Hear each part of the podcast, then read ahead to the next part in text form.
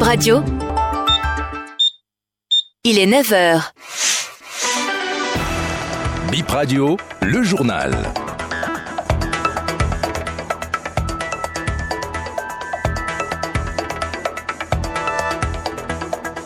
9h au Bénin, 8h en temps universel. Bonjour à toutes et à tous. Bienvenue dans ce nouveau point de l'actualité dont voici les titres. Les écoles primaires privées non en règle dans le viseur du MAMP, une mission de contrôle diligentée sur le terrain. Qui des 30 joueuses nominées par les pour les Café World va succéder à la Nigériane Assisa Toshoala, 5 fois meilleure joueuse africaine? La réponse le 11 décembre prochain.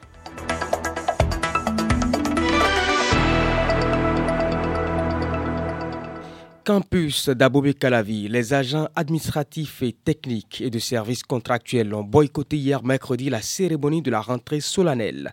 Par le biais du bureau exécutif de leur syndicat, ils dénoncent entre autres l'absence d'une assurance santé pour tout le personnel et la non-application des dispositions du Conseil des ministres du 13 septembre 2023 relatives à la revalorisation des salaires du personnel conventionné.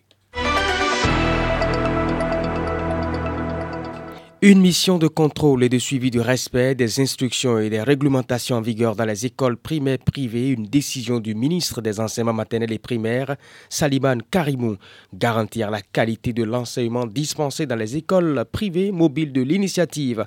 Démarrée le 13 novembre 2023, la mission va s'achever le 2 décembre prochain. Arnaud Rodrigue Bonka, responsable syndical et directeur d'école, apprécie l'initiative.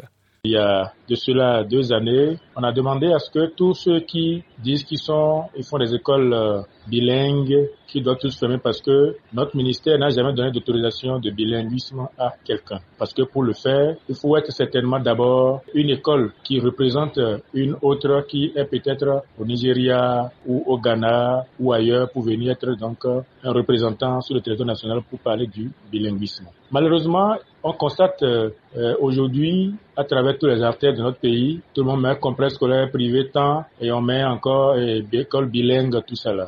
Ministère a demandé que euh, les agents aillent vérifier, aillent contrôler les documents et se rassurer que tous ceux qui sont en train d'écrire tout ça sont effectivement dans les règles. Je peux vous dire que nous, nous sommes contents pour ça en tant qu'acteurs du système éducatif parce que, quoi qu'on dise, c'est l'État qui ordonne euh, l'école publique et l'école privée. Alors, on constate nous-mêmes des écoles qui sont dans certaines situations où les gens prennent seulement de simples hangars et ils construisent pour dire que c'est déjà des écoles. Un concours de génie en herbe à l'intention des élèves des établissements publics et privés d'enseignement secondaire sera lancé demain, une initiative de l'Union des étudiants ressortissants de l'arrondissement de Say, renforcer les compétences linguistiques des apprenants et promouvoir l'excellence en milieu scolaire, credo de l'Union, comme l'a Rodrigue Détiro, un membre du bureau de l'Union.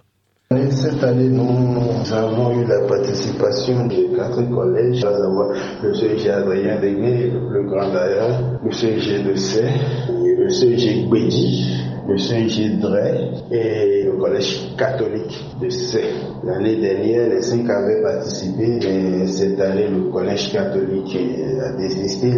Nous avons eu la participation des quatre collèges qui savent vraiment pour ce jeu concours.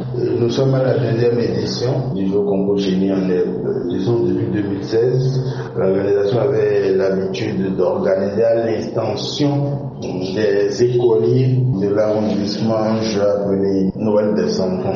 L'année dernière, nous avons décidé d'organiser ce jeu concours à l'intention des élèves et les deux finales, c'est-à-dire les finales des jeux concours Noël des enfants et génie en herbe se joueront le même jour dans la salle de réunion de l'arrondissement de Seine. L'objectif euh, d'organiser un tel jeu à l'intention des élèves de l'arrondissement de Seine est de créer un passage d'abord entre l'organisation des étudiants au sortissant de l'arrondissement et les élèves. Ensuite, de créer un autre passage entre les différents élèves des différents collèges de l'arrondissement.